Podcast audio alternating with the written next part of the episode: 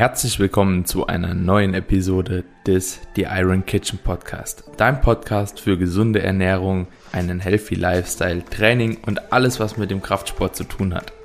In der heutigen Episode sprechen Carmine und ich über das Thema Body Set Point und Body Settling Point. Das bedeutet, Body Set Point und Body Settling Point sind zwei Theoriemodelle und da hat uns ein Follower von euch eine Frage zugestellt. Und zwar wollte er einfach mal unsere Meinung, unsere Ansichten da haben und auch wissen, so wie die aktuelle Datenlage aussieht. Und dementsprechend haben Carmine und ich das Thema versucht, bestmöglich für euch einmal aufzuzeigen und euch natürlich auch durch diese Theoriemodelle mitgenommen. In der Folge sprechen wir dabei über Hunger- und Sättigungsgefühle in verschiedenen Körperfettbereichen, über Faktoren, die das Ganze beeinflussen können, also diese Hunger- und Sättigungsgefühle und vieles mehr. Es ist eine sehr, sehr interessante Folge geworden. Eine Folge, in der wir uns nochmal sehr gut ergänzt haben, glaube ich, über unsere Erfahrungen gesprochen haben und da einfach, glaube ich, sehr viele coole Informationen für euch preisgegeben haben. Aber überzeugt euch selbst von der Folge. Es würde uns natürlich wie immer sehr freuen, wenn ihr einen kleinen Screenshot machen könntet von der Folge, uns markieren könntet auf den sozialen Medien, egal ob es jetzt Instagram ist oder wo auch immer ihr aktiv seid. Und wenn ihr möchtet, dürft ihr natürlich auch wie immer den Podcast abonnieren auf Spotify, Apple Podcast oder deiner Podcast-Plattform deiner Wahl. In diesem Sinne viel Spaß bei der heutigen Episode.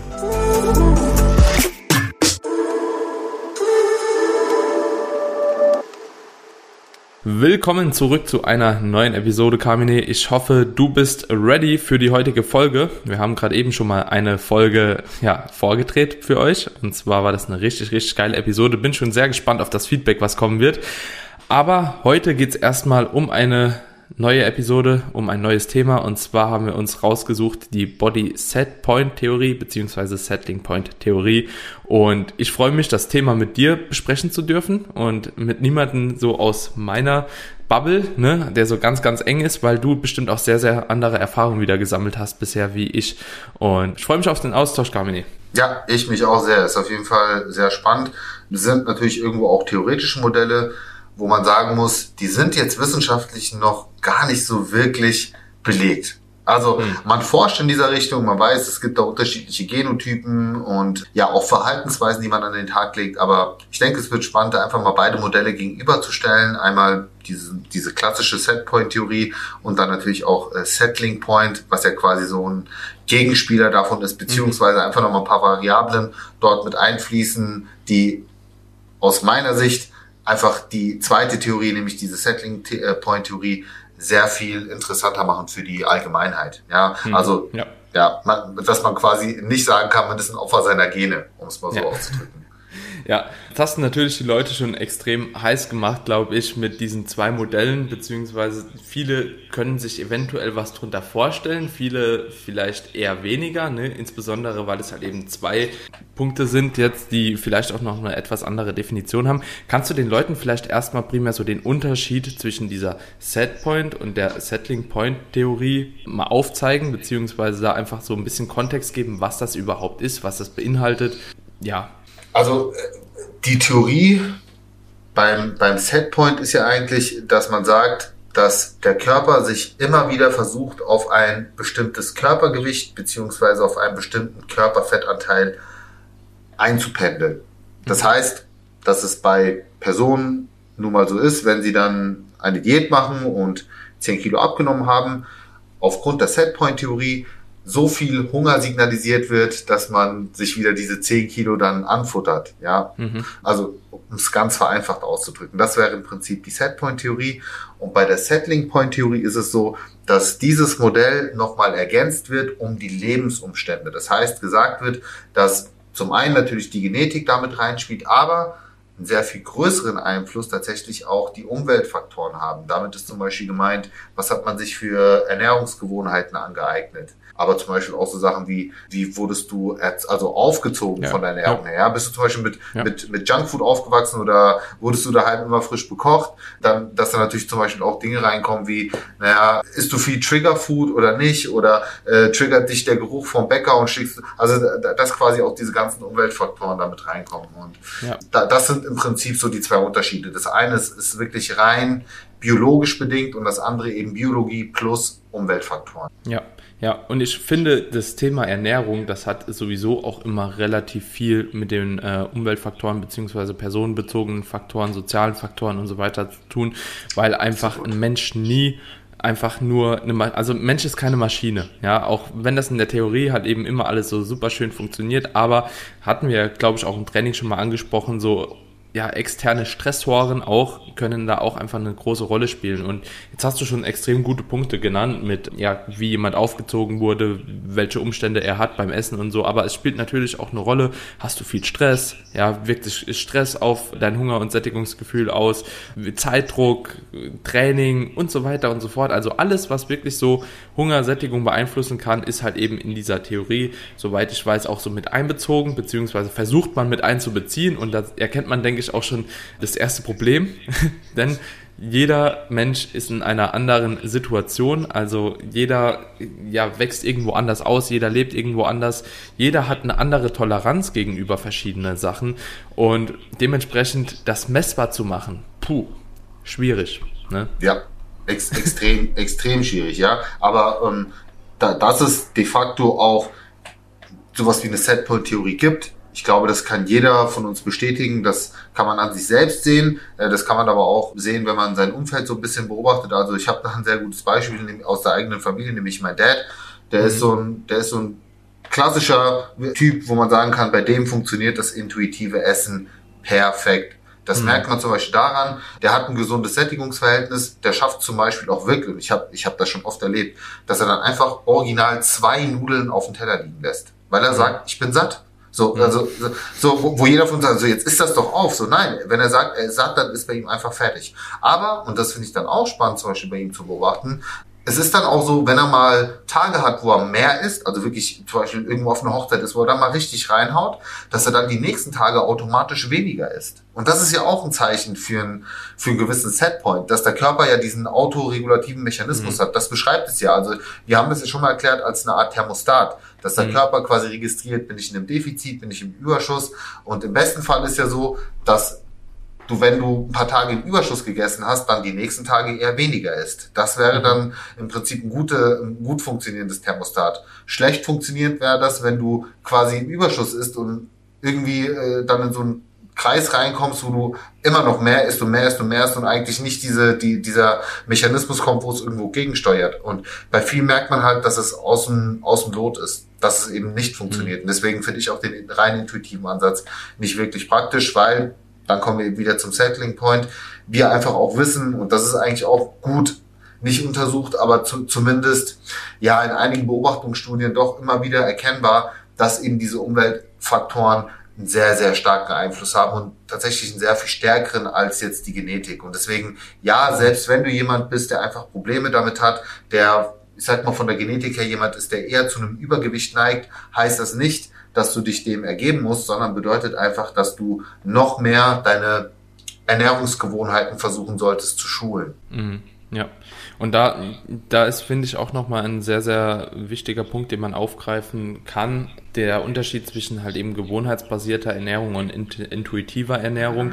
Intuitiv ist wirklich, wie du schon gesagt hast, wie dein Dad zum Beispiel so. Der geht auf eine Hochzeit so und nächsten Tag isst er einfach nichts, ne, weil er halt vorher so viel gegessen hat das ist intuitiv, genauso auch die zwei Nudeln liegen zu lassen und gewohnheitsbasiert würde vielleicht halt eben auch nochmal für die Leute ähnlich wie Tracken funktionieren, wenn man halt eben ungefähr immer weiß, okay, ich habe die und die Portion, die esse ich einfach jeden Tag, so zur gleichen Uhrzeit. Das ist halt meine Gewohnheit und da komme ich auch mit klar. Und das ist dann oftmals auch schon relativ zielführend, beziehungsweise kann für viele Leute zielführend sein.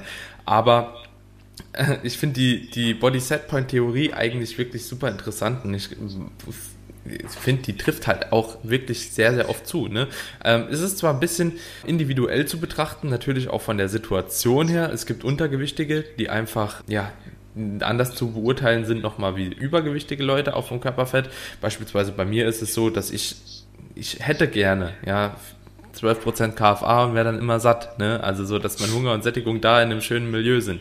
Tatsächlich ist es so, ich bin bei, keine Ahnung, 18%, 20% Körperfett und da fängt es bei mir erstmal an, so, okay, ich habe nicht mehr so viel Hunger. Ja, ich muss jetzt nicht noch unbedingt irgendwie das Ben Jerry's am liebsten hinterher schaufeln, sondern ist es für mich dann auch einfach mal in Ordnung so. Und es ist auch okay, wenn ich dann einfach nicht mehr essen kann. Aber der, der, der Punkt, der zieht sich echt bei mir ziemlich weit heraus. Und das ist, ja, ich beneide manche Leute tatsächlich, wenn die sagen bei 12 Prozent so, ja, boah, ab jetzt wird es schon schwer zu essen. Aber mhm. genauso haben die es halt schwierig, dann zuzunehmen, so, ne? Also ja, da ist eben. jeder auch in einer anderen Situation irgendwo. So, wie ist das bei dir persönlich? Bei mir persönlich ist es so, egal was ich für ein KFA habe, ich habe immer Hunger.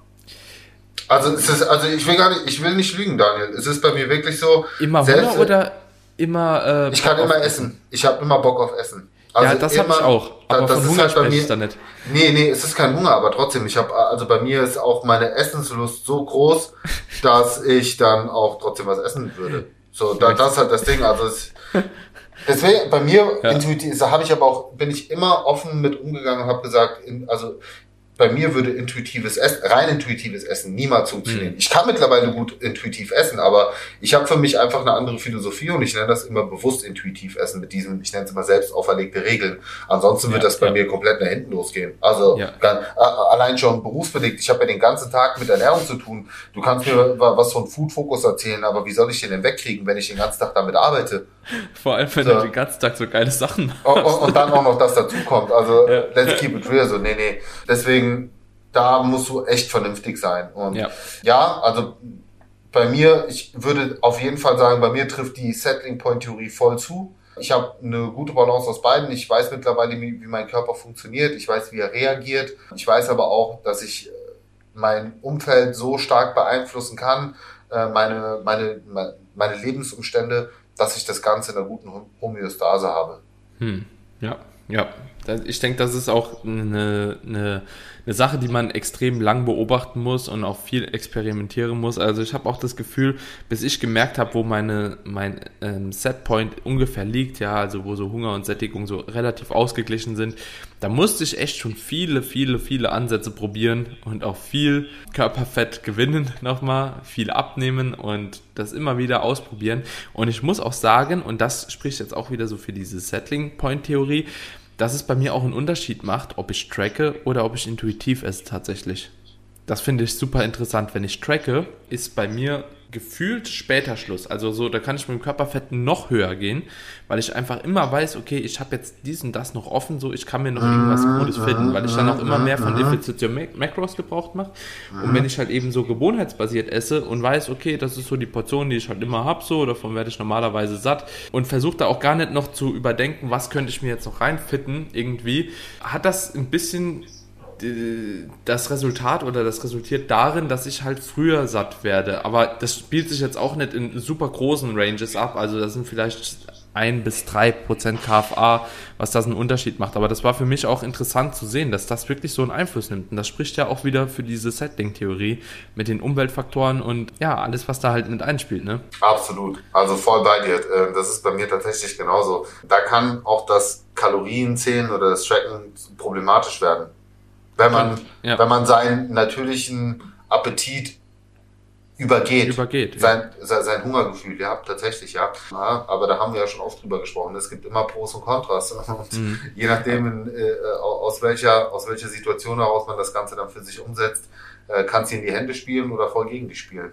Ja, ähm, ich denke, dass da die Akzeptanz auch eine große Rolle spielt. Also ähm, ich glaube, hätte ich das jetzt so angewandt und würde direkt vom Tracken weggehen und danach wird das nicht initial äh, kommen, also, sondern ich muss mich wirklich erstmal so bewusst machen, so dass ich jetzt eine längere Zeit auch nicht getrackt habe und ich glaube, umso länger man davon weggeht, umso mehr kommt man nochmal auf so eine bewusste, intuitive Ernährung zurück. Am Anfang geht das trotzdem nicht, weil du hast immer im Kopf, ja, okay, ich, du überschlägst automatisch. Du trackst irgendwie vier, fünf Jahre am Stück und dann überschlägst du automatisch, okay, das mhm. passt noch, so viel habe ich gegessen, so viel Proteine, ah, ich muss noch da ein bisschen finden und ähm, man, man macht das einfach so, das ist drin. Ich glaube, wenn das langsam so abnimmt und man wirklich einfach so auf die Gewohnheiten zurück greift, ja, und einfach sich so auf die Mahlzeiten konsumiert, äh, konzentriert, die man normalerweise auch isst, dann wird das, glaube ich, immer so ein bisschen besser. Also es ist auf jeden Fall ähm, super interessant, aber ich würde auch nicht jedem sagen, so hört jetzt auf zu tracken, weil dann werdet ihr nochmal satt. Ähm, nee, ist auch ist Ja, aber also, was ich vielleicht auch nochmal wichtig finde, um das um auch mal einen Praxisbezug zu bekommen. Klar, wir haben ja gesagt, es gibt auf jeden Fall auch genetische Faktoren. Es gibt Menschen, bei denen, bei denen auf jeden Fall auch der Setpoint über dem Normalmaß liegt. Ich glaube, das kann man auch relativ einfach festmachen. Beobachte einfach mal. Können wir endlich los? Ja, Moment, ich muss mir gerade noch ein Ticket organisieren. Äh, welche S-Bahn nehmen wir nochmal? Du holst dir jetzt am besten mal das Deutschland-Ticket. Das geht ganz schnell. Und schon können wir mit allen Bussen und Regionalbahnen fahren, wann wir möchten. Und auch wohin wir wollen? Ja, wir steigen einfach ein und müssen uns mit dem Deutschland-Ticket um keine weiteren Tickets kümmern. Egal, ob du montags damit ins Büro fährst oder wir spontan nach Berlin wollen. Oder am Wochenende ins Grüne. Okay, das heißt, wenn ich mit den Jungs zum Auswärtsspiel will, steige ich einfach mit meinem Ticket in die Regionalbahn und den Bus und fahre zum Stadion. ja, ganz genau. Aber jetzt geht's erstmal zum Shoppen in die Stadt. Und? Wann möchtest du losfahren? Jetzt informieren unter bahn.de Weil deine Familie schau mal auf deine Familienhistorie. Wenn du tendenziell auch viele, Familie, viele Familienmitglieder hast, die übergewichtig sind, wenn deine Eltern schon übergewichtig waren, deine, äh, deine Großeltern übergewichtig waren, ja, also einfach mal so ein bisschen in sein Umfeld schauen und du einfach siehst, okay, da könnte tatsächlich eine gewisse Prädisposition sein. Ja, dann gehörst du vielleicht dazu, aber, und das ist das, was ähm, ich oder wir dir an der Stelle auch mitgeben möchten, dann bedeutet das für dich nicht, dass du dazu verdonnert bist, ein Leben lang übergewichtig zu sein. Das bedeutet für dich einfach nur, dass du noch bewusster mit dem Thema Ernährung umgehen musst, weil du scheinbar einfach diese Veranlagung dazu hast, dass du eben nicht so ein gut ausgewogenes Hungersättigungsgefühl hast, ja, dass du äh, tendenziell vielleicht mehr isst, als du tun solltest, dass du aber eben durch eine gewisse ja, wie soll ich sagen, Veränderung deines Lebensstils. Ich glaube, das beschreibt es ganz gut, das Ganze sehr gut in den Griff bekommen kannst. Auch durch Dinge, die wir dir hier auch in den vorigen Podcast-Episoden schon mitgegeben haben. Dinge wie, dann achte doch einfach mal darauf, dass du vielleicht mehr Proteine in deiner Ernährung auf, äh, einbaust oder dass du mehr Obst und Gemüse konsumierst, woraus sich eine gewisse Sättigung ergibt und du automatisch auch weniger vielleicht von anderen Dingen isst. Und das meinen wir eben damit, so Lebensumstände, Lebensstil verändern, ja, dass du vielleicht auch mal ein bisschen mehr Bewegung äh, in deinen Alltag reinbekommst, weil wir wissen ja auch, dass Aktivität eine appetithemmende Funktion haben kann. Wenn man sich übertreibt, zu viel Sport kann auch in eine andere Richtung ja. gehen. Aber ich glaube, das ist jetzt gerade bei den Personengruppen ja. zumindest am Anfang nicht unbedingt das Problem. Ja, aber das sind halt so Sachen. So, versuch wirklich deinen Lebensstil bewusster, ges bewusst gesund umzu, ja, umzusetzen und dann wirst du sehen, dass sich wahrscheinlich diese Setpoint-Theorie auf lange Sicht bei dir gar nicht mehr wirklich zum Problem, ja, ja, gar nicht mehr zum Problem ergeben wird. Ja, heißt das Problem ich, ergeben zum Problem werden wird, ja. Ja, also ich, ich denke halt, dass es im Endeffekt auch immer so, genau wie du schon sagst, die Sache ist, wie geht man mit einem gewissen Thema um? Also am Ende des Tages kannst du es ja nicht beeinflussen, so ob du jetzt früher oder später satt wirst oder Hunger bekommst, sondern du musst einfach lernen, wie kannst du halt eben mit diesen Faktoren arbeiten, so dass es in dein Leben halt reinpasst, so, ne? Also wie kannst du mit den Umständen einfach besser leben und erfüllter sein, sage ich mal. Und zwar ist es so, da kommen halt eben auch wieder Faktoren rein, wenn du halt eben schneller satt bist, ja, obwohl du halt weiter zunehmen musst, dann musst du halt eben mit kaloriendichteren Lebensmitteln arbeiten, mit den Tricks, die man halt eben dann anwendet, um ein bisschen was noch reinzubekommen. Und umgekehrt natürlich auch, ja, kann man sich da bei dir auf der Seite beispielsweise einfach äh, Ideen holen, wie man halt eben, ja, nicht zur Schokotorte greifen muss, sondern sich vielleicht einfach was Gesundes nachpackt. Und ganz ehrlich, so mittlerweile, es gibt so viele geile Rezepte, du bist ja das beste Beispiel. Man hat so viele Möglichkeiten, seine Ernährung wirklich cool zu gestalten gestalten und trotzdem, ja, das Leben in vollen Zügen quasi zu genießen. Ne? Man muss es einfach mhm. nur, man muss sich dazu überwinden und sich einmal einlassen. Und wenn man dann mal angefangen hat, so ein Schweinehund überwunden hat, das auch mal nachzumachen, dann merkt man auch, ja, es ist eigentlich gar nicht leicht, ja. gar nicht schwer. Gar nicht ähm, schwer, ja. Ja, aber wir Menschen sind Gewohnheitstiere.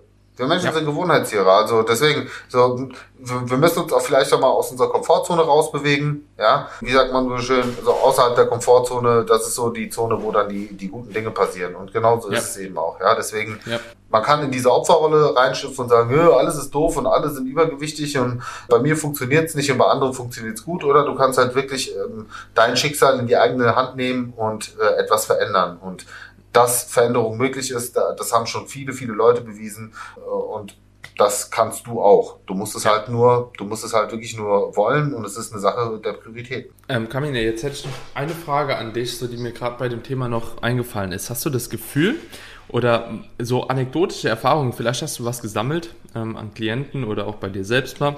Hast du das Gefühl, dass du diesen Body Set Point irgendwie beeinflussen kannst oder dass der über Jahre sich verändert hat? Ähm, schwierige, schwierige Frage, ganz schwierige Frage. Also wenn ich jetzt mich sehe, also ich habe im Laufe der Trainingskarriere, keine Ahnung, 20 Kilogramm an Gewicht aufgebaut. Ja. ja. Also ja, offensichtlich hat sich mein Setpoint verändert, weil mhm. äh, ich bin jetzt sehr viel schwerer als vorher und ne, aber ich weiß jetzt nicht, ob man als übergewichtige Person, als ehemals übergewichtige Person dann den Setpoint so verschieben kann, also den genetischen Setpoint, mhm. dass man dann sich bei einem niedrigeren Gewicht einpendelt. Ich glaube tatsächlich, dass es bei Leuten, die von der Genetik her eher zu einem Übergewicht neigen, schon schwieriger ist, diesem Jojo-Effekt zu strotzen und das neu er erzielte Gewicht dann zu halten. Aber wie gesagt, da kommt dann halt diese ganze Geschichte rein, die wir eben gerade angesprochen haben, wie, naja gut, da musst du halt deinen Lebensstil anpassen, neu ausrichten. Mhm. Und da, da muss man sich jetzt auch nicht vorstellen, dass es das dann extrem anstrengend ist, ja, dass man dann denkt, oh, ich muss jetzt immer kämpfen und kämpfen. Das bedeutet nicht, dass du dagegen kämpfen musst, wieder zuzunehmen. Das bedeutet einfach nur, es müssen sich neue Automatismen bilden. Ja, wie gesagt, Gewohnheiten sind ja letzten Endes auch Automatismen, gewisse Routinen, mehr Aktivität, eine bessere Ernährung, äh, der Austausch von Lebensmitteln und so weiter. Und dann wird sich das für dich nicht als anstrengend oder als belastend anfühlen. Ja, ja. Bin ich auf jeden Fall voll bei dir. Ich habe eine coole Erfahrung an mir selbst gemacht, beziehungsweise ich habe das mal versucht so ein bisschen zu beobachten, weil mich das Thema auch persönlich einfach schon sehr, sehr lange beschäftigt. Und ich glaube, das Einzige, was sich bei mir geändert hat im Laufe der Trainingskarriere ist, also ich war schon immer ungefähr so im gleichen Körperfettmilieu unterwegs. Ja, ich war nie so der mega dünne, ich war aber auch nie so mega fett, ich war einfach so normalkräftig, sage ich mal. Und das Ganze, also so von dem Setpoint her, habe ich so das Gefühl, dass sich das immer bei dem gleichen Körperfettmilieu gehalten hat. Der einzigste Unterschied von jetzt zu früher ist, dass die Leute denken, bei mir wäre der jetzt bei einem niedrigeren Setpoint, also dass ich weniger KFA hätte. Nee, ich habe einfach nur mehr Muskeln. Aber mhm, prin mhm. prinzipiell ist der ja. KFA, glaube ich, so immer der gleiche, wo ich dann doch irgendwie so Hunger und Sättigung so in dem mhm. Lot hatte. So, das ist super interessant. Allerdings glaube ich, und das ist jetzt wirklich so einfach spekulativ, also legt das nicht auf die Goldwaage, was ich jetzt hier sage, dass Leute, die extrem adipös sind, aber nicht erst bei diesem extrem adipösen Bereich Hunger und Sättigung immer in Einklang haben. Also ich glaube schon, beispielsweise jemand hat 40% Körperfett, dass der auch bei 30% KFA irgendwann satt werden kann, ja. Ich denke, dass viele Leute halt in diesem Körperfettmilieu auch einfach, dass das verbunden ist mit einer unbewussten Ernährung irgendwann. Also ich glaube, dass wir einfach prinzipiell auch in niedrigeren Körperfettmilieus, wenn wir uns auch da mit Ernährung beschäftigen, mehr Obst essen, mehr Gemüse essen, mehr Ballaststoffe zu uns führen, vielleicht keine Süßgetränke trinken mit Kalorien und so weiter und so fort. Und das spielt ja alles auch so ein bisschen mit ein, warum die Leute da eventuell halt auch nicht so satt werden. Ne? Ich will jetzt hier keinen festnageln, so dass jeder das macht oder so, aber das ist natürlich zu beobachten, weil irgendwie muss man natürlich auch erstmal adipös werden. So, ne? Ist ganz klar jo, ich glaube einfach, dass das eine große Rolle spielt, aber es ist immer noch so, ist ein, ist ein interessantes Thema und ich glaube, es lässt sich einfach gar nicht auf jeden projizieren, wenn ich ehrlich bin. Ja, ja, aber du, das ist ja auch wieder der Punkt. Ich meine, wir hatten ja ähm, auch schon in der vorletzten Folge mal darüber gesprochen, dass wir da auch so ein bisschen am Liebäugeln sind, äh, zu gucken, dass wir da auch Leute, die sich in dieser Situation befinden, dass sie eben sagen, hey, mein Setpoint ist vielleicht höher als bei anderen und ich will wirklich eine langfristige Lebensstilveränderung anpeilen, dass, dass wir die Leute auch versuchen, irgendwo persönlicher zu betreuen. Ja, also äh, gerade so dieses ganze Thema Coaching poppt bei uns natürlich jetzt immer mehr und mehr auf und ja, also auch da nochmal als Info, weil viele Anfragen reinkommen, was uns natürlich besonders ehrt. Also wir sind da auf jeden Fall dran, für euch was zu erarbeiten und langfristig auch ein Angebot für euch zusammenzustellen. Ihr könnt uns natürlich auch weiterhin kontaktieren. Wir haben jetzt äh, auch schon jemanden an Bord, der uns dahingehend unterstützt. Also falls ihr da konkretes Interesse habt, schreibt uns natürlich sehr, sehr gerne an über Instagram am besten oder auch gerne über E-Mail. Und ja, da werden wir zusehen, dass wir euch dahingehend auch gerne unterstützen. Ja, das hört sich auf jeden Fall gut an. Ich denke, die Nachfrage ist tatsächlich extrem hoch bei dir, bei mir. Wir sind beide relativ ausgelastet immer wieder, beziehungsweise ich glaube, bei dir ist sowieso komplett Land unter. Bei mir, je nachdem, wenn eine Wettkampfsaison halt eben vorbei ist, so, dann äh, geht manchmal nochmal was. Aber ich glaube, jetzt mit der Unterstützung, die wir uns hier rangezogen haben, sind wir auf jeden Fall auch nochmal auf einem guten Weg und können einfach mehr Leuten noch helfen, weil die Nachfrage einfach doch extrem hoch ist. Und wir wollen da ja. auch für euch irgendwo da sein. Und ich weiß selbst und Carmine weiß auch selbst wahrscheinlich, dass natürlich wir hier sehr, sehr gute Inputs auf dem Podcast versuchen zu übermitteln, aber eine individuelle Betreuung ist halt immer so das A und O und deswegen haben wir auch gesagt, so da gibt's halt dann auch kein Programm oder so, sondern on top einfach ein Coaching mit jemand, der da genug Expertise hat für euch. Also wenn Interesse besteht, einfach melden. Und ansonsten, Kamini, glaube ich, haben wir das Thema auch gut ja besprochen. Ne? Also wie gesagt, ja, das ist ein sehr Fall. theoriebasierendes Thema. Man ich will nicht sagen Pseudowissenschaft. Ja, also ich will ja. nicht sagen Pseudowissenschaft, aber es geht schon tendenziell in die Richtung, ja, also da, da muss man wirklich auch so anekdotische Beispiele heranziehen. Das äh, sei uns an der Stelle auch erlaubt. Ich meine, das ist ja einer der Vorteile, die wir hier auch oder oder die Karte, die wir zücken dürfen als erfahrene Coaches im Umgang auch mit mit wirklich echten Personen, ja, also nicht irgendwelche Kontrollgruppen oder Placebo-Gruppen, mhm. sondern wirklich auch im Umgang mit echten Menschen, dass es da eben einfach gewisse individuelle Faktoren gibt, die da mit reinspielen und die oftmals dann eben auch persönlich individuell betreut werden müssen oder sollten, um da mhm. quasi den Weg zu ebnen. Ja, ja, sehr, sehr cool, Kamini. Hat mich gefreut wie immer und dieses Mal mache ich mal kurz das Outro. Leute, wenn ihr uns feiert, wenn ihr die Podcast-Episoden feiert, dann würde es uns mega freuen, wenn ihr einfach ein kleines Feedback da lässt. Ne? Also es kamen schon super viele DMs in letzter Zeit rein mit richtig geilen Inputs von euch, sowohl positive als auch etwas negative Kritik. Finde ich sehr, sehr geil, weil damit können wir eben arbeiten und da ja, können wir dran wachsen. Und wenn euch der Podcast, wie gesagt, gefallen hat, macht doch einen kleinen Screenshot, haut es in eure Instagram-Story wie immer, verbreitet das Ding und wir versuchen weiterhin geile Inputs für euch zu liefern. Alright. Daniel, perfektes Outro. Also Leute, vielen Dank fürs Zuhören und ich würde sagen, bis zur nächsten Episode. Bis dann, Kamine. Ciao, ciao. Macht's gut, ciao.